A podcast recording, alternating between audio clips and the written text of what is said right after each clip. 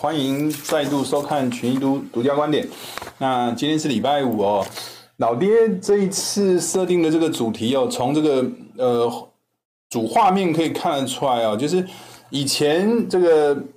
这个美国的这个政府花钱啊，就财政部在花钱啊，不管是呃救济也好，或花到哪一个地方去也好，基本上。呃，就由这个联总会来买单啦，所以以前是有这个呃，这个联总会在帮忙在做撑伞的，但是老爹呃在伞上面弄了几个破洞哦，我看起来现在目前这个。也还没到达这个联准会完全收伞的这个状态，但是哦，真的下雨会淋湿了哦。那那已经开始有这种感觉了。那这个礼拜，呃，联准会的这个货币政策啊，老爹下的这个标题是 “Fed 脱光光给你看”哦。这一次应该算是一个。透明度非常高的这个这个会议哦，那缩减购债呃，应该会在明年的一月开始就会加快了哦。那鲍威尔也谈到说，这缩减购债呃结束之后啊，那基本上升息就离不远了，这个时间差不会差太多哦。但是呃，到底什么时候缩减购债结束？或者是说，到底什么时候会呃开始升息啊？这个还是交给下一次的这个会议才来做这一方面的这个讨论。哦那如同这个主画面所谈到的这个伞有破洞的这个概念哦，这一次的鲍威尔也谈到说，这个确实联准会呃对这个通膨是暂时性的哦，那已经做了。通膨不是暂时性的这样一个修正，那他有谈到就是说财政政策是推高啊这个通膨其中一个相当重要一个主因哦，那这也涵盖到了这个呃将来的这个财政政策啊，个要带动这个政府的这个花钱哦，可能就没有 Fed 来做撑伞。那在这种情况底下，这个。利率在未来往上走升哦，就会更加更加这个确定了哦。大概是谈到这样一个逻辑，所以老爹用这个呃伞有破洞啊，但是也还没到达这个收伞的这个阶段哦，来形容现在目前的这个呃财政或者货币政策的一个主要一个概念，希望大家可以呃呃更加这个明了。哦，那这一次的 FOMC 的这个焦点哦，当然第一个。啊，不管是欧洲也好，或者是呃美国也好，哦，大致上呃都认为说欧米康的这个病毒啊，哦，基本上可能就摆在一旁了。哦，那以通膨为主要的这个首要的这个任务哦，包括呃礼拜四这个英国意外的这个调高了这个利率呃十五码哦，呃十五个基点了。哦，那那基本上讲的话，这个都反映出这样的一个事实。那过去前一次的这个联总会的这个会议有谈到说，鲍威尔谈到说，这个放弃这个通膨是暂时性的这样子一个词。哦，所以哦，这个就代表说，这个通膨啊，其实这个延续性的，或是高于这个联准会的这个市场这个预期啊，所以这一次的这个呃十二月份的这个联准会的这个会议啊，哦，那也如市场的这个预期啊，就开始呃，在明年的这个一月开始会加速缩减购债哦，这个也得到这个联准会的这个官员哦广泛性的这个支持，就是意思就是大家的看法是非常的一致的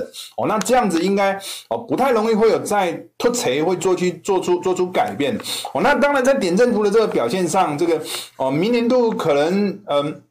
这个点阵图啊，就预期大概可能会有升息呃三次吧哦，那那那缩减购债之前不会升息，那等到了这个结束购债之后。大概就很快就会进行进行升息的这个样一个动作。那这一次的鲍威尔也谈到了有关这个升息的一些相关的这个前瞻的这个指引哦，或者是对一些股市啊，多多少少还是带有一些评论的哦。那那实际他表达的是实际的工资哦，呃，高于生产率的这个增长哦。那基本上来讲话，对企业来说就是负面的，这个可能会带来一些企业的企业方面的这个压力哦。这个他有提到。那另外的话，他有提到，就是说这个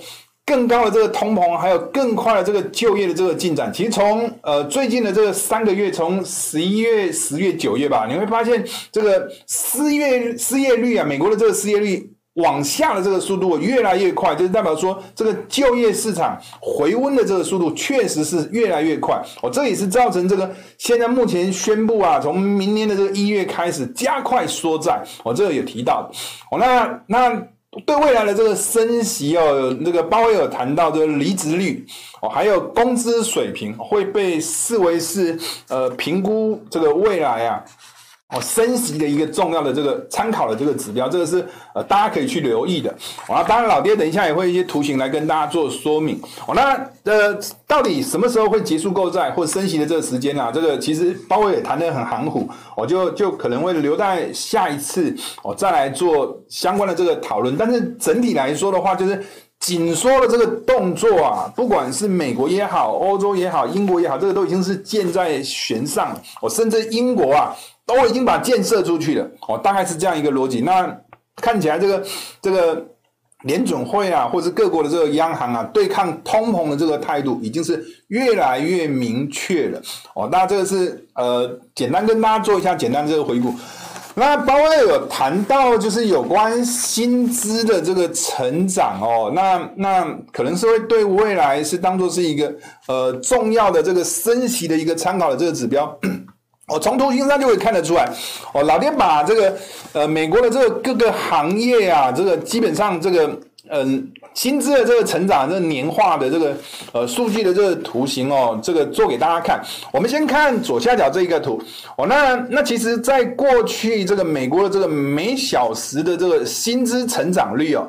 大致上都维持在四趴以下。哦，那大概接近两趴左右的这个水平以上哦，就是在这个区间里面晃动，我就代表说这个薪资的这个结构长期还算是蛮稳定的哦。但是因为受到去年的这个疫情的这个扰动，你会发现这个这个每小时的这个薪资成长率变动就开始有加大哦，一下上一下下又上来。那基本上来讲的话，呃，初期往上升哦，老爹是认为是这个样子啊。哦，基本上因为疫情。啊，找不到工人哦，那可能有一些人就一个人要做两个人的事情哦。当然，在这种情况底下，你会发现啊，这个劳动生生产率在初期是呈现上升的。那随着就业市场啊，就越来越恢复稳定的这个情况底下哦，那当然一个人就不需要去做两个人的工作，那这个这个劳动的这个生产率就开始有略微往下回降。那当然也有一部分是属于机器上的这个。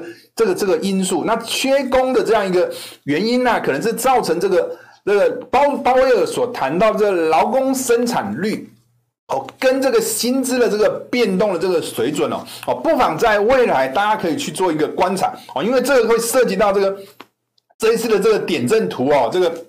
上一次的这个这个数字啊，明显的往上跳升，不管是明年度也好，下一年度也好。看起来升息的这个几率都越来越提高，升息的这个次数也都越来越提高了这个状态。哦，那那那那我们来看一下这个这个各个产业的这个薪资年增率哦，我们会发现啊，其实大多数的这个产业现在目前的这个水位都脱离到过去哦常态性的大概年增率大概在两趴到四趴这样一个水准。哦，老爹在框起来绿色这个区块，这个这界限大概就是一个四趴左右的这个水水位。哦，那只有少数矿业、资讯传播业，哦，这个这个年就是以薪资的这个年增率还低于四趴的这种正常水位，其他的都普遍都呈现这因为缺工啊所造成这样一个哦薪资持续在增长的这种情况。那当然这也是造成我现在这个联准会就。非得要做一些呃加速缩减购债或者是升息的这样一个行动，哦，那这当然是未来可能大家可以去做关注的一些呃市场这些焦点。我老爹还是回到市场面的这个角度哦，我过去一直在跟大家谈到几个关键重要这个图表啊，因为准我们就继续去去做一个简单的这个观察。我们过去跟大家谈到的是。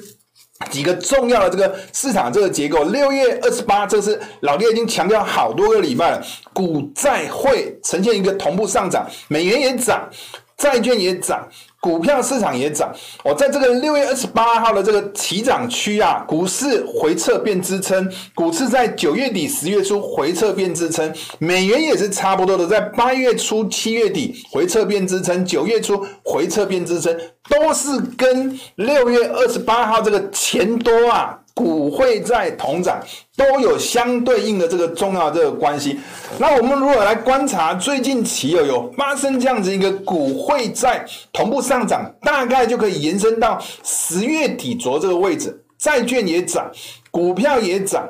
美元也呈现一个上涨这样一个走势哦，你会发现啊，十月底啊，又再度出现跟六月二十八号当时相同的这个情境，又代表是钱多的这个概念哦。那你会发现 S&P 回头回撤，回到老爹所标示的这个区域附近，就十月底股汇债又同涨这个位置，又再度的形成支撑。又再度的这个往上跑哦，这个我们认为啊，老爹始终认为，现在目前呢、啊，整体的这个市场。虽然联总会开始有缩减购债加速，甚至未来加息可能会越变越快，但是我们还是认为，在现在目前的这个情境底下，通膨是有的，但是还没有停滞的这种效果。你光从就业市场还在持续的往正面在做发展，就代表现在目前还是没有停滞的这样一个效应。这也是为什么股汇在同涨，老爹都始终把它认为下档是属于。有强大支撑的这样一个结构哦，尽管哦最近其市场的这个上下波动都很大，我们还是认为哦坚持这样一个立场，有通膨没停滞，所以股市还没有要进入空头市场，基本上只不过是呈现一个比较属于哦震荡整理的这个走势，还是维持一个比较。偏多的这样一个结构，当然有一些负面因素，等一下老爹再跟大家做一些说明。包括最近期的一些 CEO 啊，很多的 CEO 都持续的在卖自家的这个股票，这当然会造成一个上方的这个压力。那回头过来，我们除了讲解股市之外，我们会发现呢、啊，债券市场整体的这个走势哦，因为随着通膨的这个预期持续在做增长哦，它已经不是一个暂时性的，所以你会发现六月二十八号。股汇债同涨，唯一被跌破变压力的就是债券市场。我们也认为哦，最近债券市场还是持续落在这个六月二十八号股汇债同涨跌破之后，转变成一个支撑，转变成一个重大压力区。我们还是认为债券市场逢高还是有一定程度的这个压力。毕竟现在目前通膨的这个压力已经被视为不是一个暂时性的这样一个概念。那在这种情况底下，我们过去始终都认。认为，因为通膨的这个议题，在利率短期间之内还没有调升的这个情况底下，就必须要去依赖美元走强去控制通膨，这样一个论点，我们还是维持的。差别只是差别在从大概在呃上个月的月底之后啊，随着美国在干预油品市场，造成油也好，天然气也好，这些能源市场价格走跌。短期间之内，这个通膨的压力稍微有点点缓解哦，所以自然而然的美元也就不需要再维持那么的强势，就进入一个比较属于一个整理的这个状态。但是长期的这个角度，我们认为通膨的因素还是持续存在的，所以美元会比较偏向是拉回，还是可以寻找呃。支撑去做买进的这样一个动作，继续去做一个滚雪球的这样一个概念。过去我们在观察美元的这个走势，你会发现涨一段休息一段，始终休息的这个时间哦，都远远比上涨的这个时间呢还要来得更加的长。简单说啊，现在目前美元的这个走势啊。应该还是处在一个慢牛的这个概念。以根据过去的这个历史的这个经验哦，通常美元要由慢转快，就从慢牛的这个角度，转变成一个快牛的这个角度，可能要到接近停止购债这个时间啊，上涨的这个速度啊才会快。毕竟现在只是缩减购债，缩减购债还是在印钞票的，只是越印越少的这样一个问题哦。所以啊，等到接近这个时间点，接近这个。停止购债这个时间呢、可能整体的这个上涨的速度啊，可能就会开始有进行一个加快的这样一个动作。我们在过去几个礼拜有谈到这个关键图表二，所要谈的是谈美股跟陆股之间的这个跷跷板的这个关系哦。我老爹讲过很多次哦，不管是在。呃，过去在三月的时候，可能在七月的时候，都发生过很多次啊。美股跟陆股之间的这个跷跷板的这个关系，很少是同涨同跌，我，老是会呈现一个一个上一个下的这样一个走势，就代表现在目前中美之间的这个博弈的这个关系哦，还是持续的在进行当中。那尤其是以中国大陆本身内部的这个内政的这个角度，我在六呃十二月初的十二月六号的时候，我调降存款准备率，那紧接而来马上又调升了这个外汇存款准备金率。那基本上过去一段时间啊，人民币的这个走势哦是相对很。很多的货币是相对比较强的，但是人民人行又调升了这个外汇的这个存款准备准备金率，又造成人民币的这个由升转贬的这个走势。显然啊，现在目前中国大陆还是求稳的。完了，求稳的，在这种情况底下，就代表啊，整体行情波动的这个速度应该还是比较慢的。所以，我们还是把它定义说，现在目前整体入股的这个走势哦。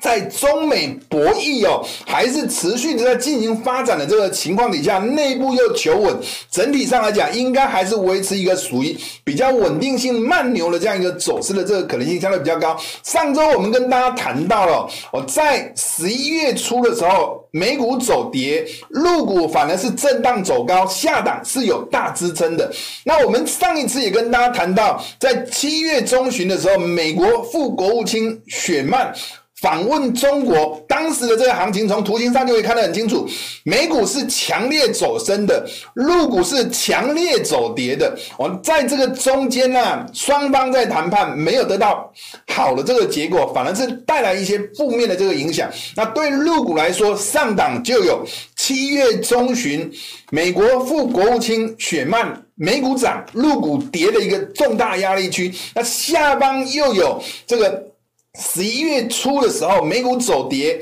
入股反而是逆势走强的一个大的这个支撑区。整体上来讲，还是维持在这一个。大箱型的这个区间哦，做震荡。那我们比较偏向啊，以现在目前中国大陆慢慢慢慢在释放资金哦，对一些外资的这个买超啊是有帮助的。那只不过现在目前中国大陆还是在控制速度，所以策略上可能就要比较保守一些一些哦，拉回再来找买点的这样一个概念。那当然，以现在目前哦，美国对中国大陆这个双方之间的这个博弈啊，美国再度出重拳制裁。相关的这个中企哦，包括中国 AI 的这个巨头啊，商汤科技哦，包括全球最大这个商用无人机哦，大疆啊，那基本上对这些还有包括一些生物这个技术的这些公司都列入这个制裁这个黑名单。我们可以从香港恒生科技这个指数，当初啊，这个恒生科技指数出台的时候，被视为是香港版的这个纳斯达，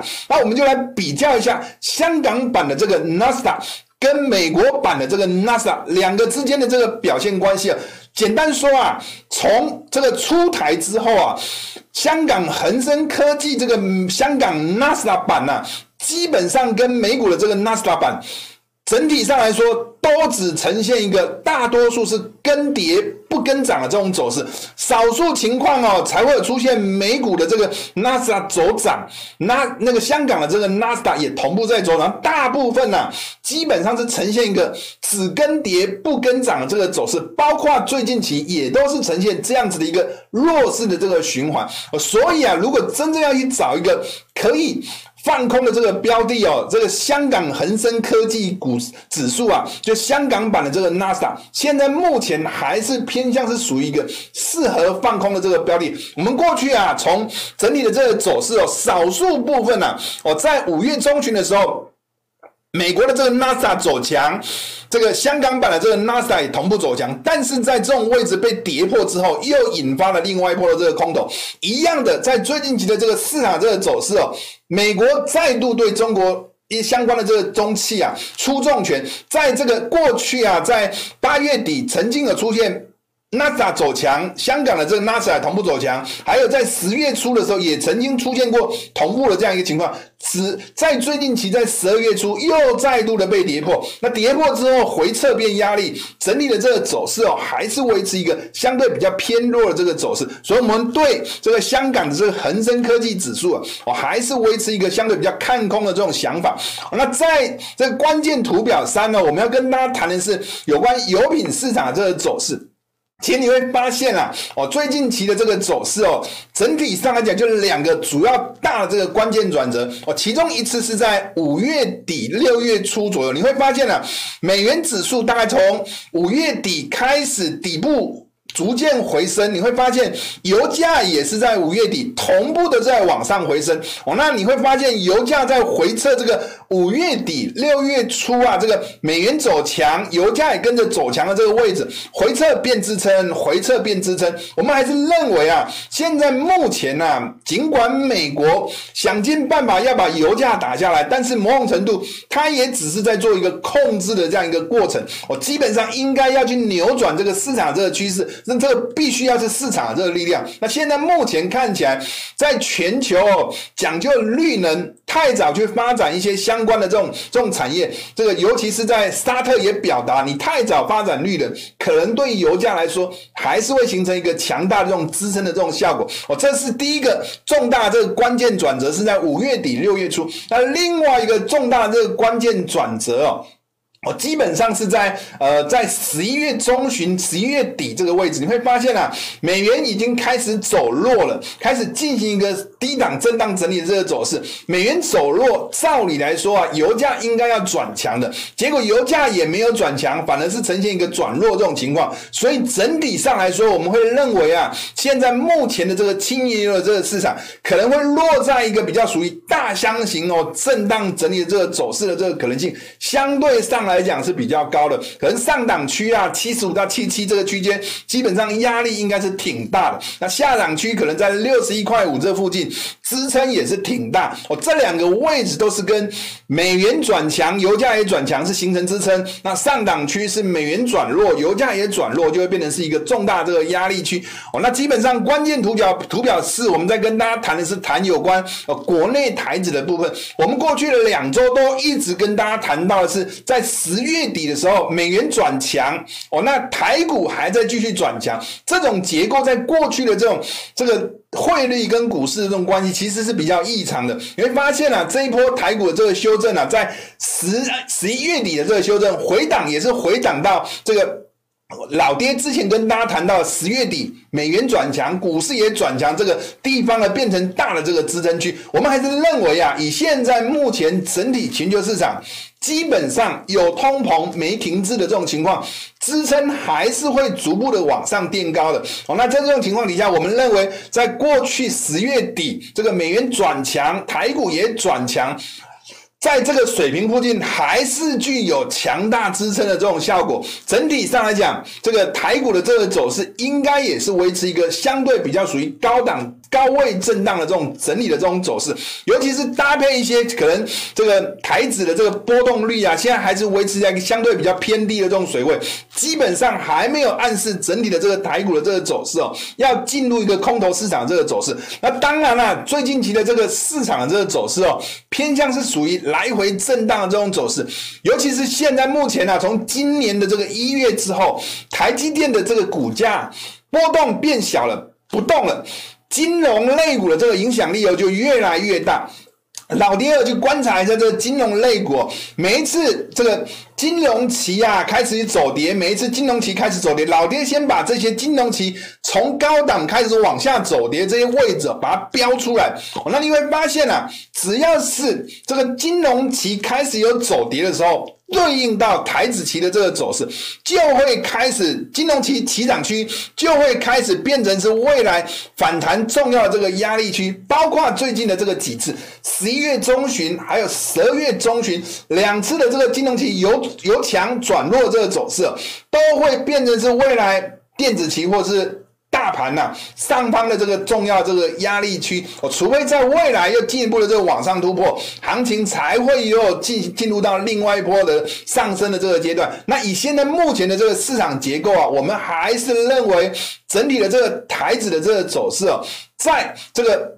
强势股金融开始有出现一些转弱、获利了结、卖压的这种情况底下，我们还是认为可能整理的这个走势还是维持在一万八以下到老爹前一阵子跟大家谈到的这个十月底美元走强，股市也走强，大概在一万七左右这个水平，还是维持在这个箱型的这个区间哦，持续维持一个震荡整理的这个可能性，相对上来讲应该是比较高的。尤其是老爹刚刚有跟大家谈到，现在波动率啊，说实话真的还是维持一个比较偏低的这种水位，尤其是啊波动率过去的循环是一个月循环一次，现在目前啊波动率的这个循环一个月的合约啊可能转。两次就代表市场这个资金啊越来越来越短线。那基本上因为波动率偏低，你不会去想到会有进入大空头。那因为这个波动率的这个循环又变来变去，市场这个循环也变来变去，就代表现在目前的这个波动哦可能会越来越小，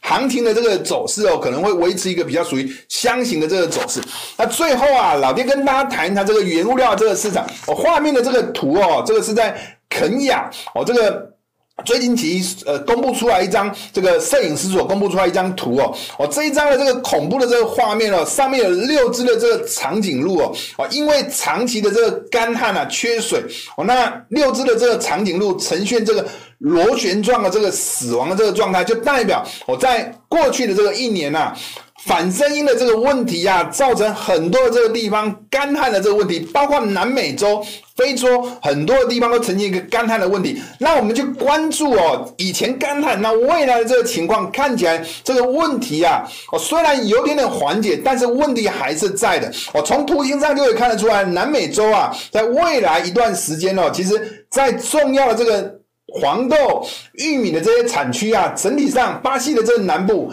这干旱的问题还是挺严重的哦。那不管是未来这个雨量的这个预测啊，看起来降雨都是低于平均值的这种状态，这种情况还是没有改变。这也正好反映前一张的这个长颈鹿呈现螺旋状的这个死亡的这种概念呢、啊，其实就代表现在全球气候啊，这个。出现这个严重的这个问题的这个情况还是持续存在，但上周老爹也跟大家谈过，前前一年的这个这个黄豆产区啊，或是玉米产区哦，你会发现啊，去年的这个产区的这个作物良率哦，其实基本上大概是维持在呃五成。多到六成左右的这个水准，但今年度哦，今年度的这个数据啊，可能高达七成多到八成多左右这个水准，这是有关黄豆。那如果来看玉米的这个角度，今年这个南美洲的这个良率啊，高达百分之九十，上一周高达百分之九十，前一周本周的话大概是百分之八十五。但是观察去年啊，去年的这个良率只有百分之二十四，就代表说现在目前的这个干旱的这个情况，造成这个农作物的这个影响。不若去年那么的严重，有问题，但是问题没有那么的严重。那这代表什么意思呢？代表农产品的这个走势可能还是维持一个偏多的这个架构不变，但是要引发像去年那样子大幅度的这个行情，困难度就真的很高了，因为缺乏比较严重的这种炒作这个题材，所以我们还是维持哦这个农产品的这个方向上还是维持一个偏多的这个架构，但是策略。上就会比较偏向是比较短线操作的这样一个逻辑哦，至少架构上是这样子的。那在原油这一块市场，上周老爹有跟大家谈过，或是延续前几周跟大家谈过的，老爹特别重视了几个地方啊，其中对轻原油这一块市场，就是重视九月底哦，那天然气的这个价格已经走跌，原油这一块市场还在继续走升。老爹一直形容这个位置是能源危机。汽油转的天然气转油的这个位置，气转油的这个位置，这个位置哦被跌破之后，我们认为这个水平附近应该就在未来可能就会成为一个比较重要的这个压力区。尤其啊，OPEC 已经宣布明年的一月份开始会进行维持增产的这个动作，那。美国还是持续在释放战备库存，在双方都有这个卖油的这个压力的这个情况底下，可能在未来明年度可能会造成这个供过于求的这种情况，所以油品市场在跌破重要的这个支撑水平之后，策略上或方向上，我们会比较偏向是往一个比较偏空的这个角度哦去做思考。那当然下方啊，如同前面有跟大家谈过。五月底十月初啊，这个水平啊，大概在六一五这个位置附近啊，基本上还是有具有大支撑的这种概念。那以上是老爹跟大家分享的本周的这个独家观点。那我们下周见，拜拜。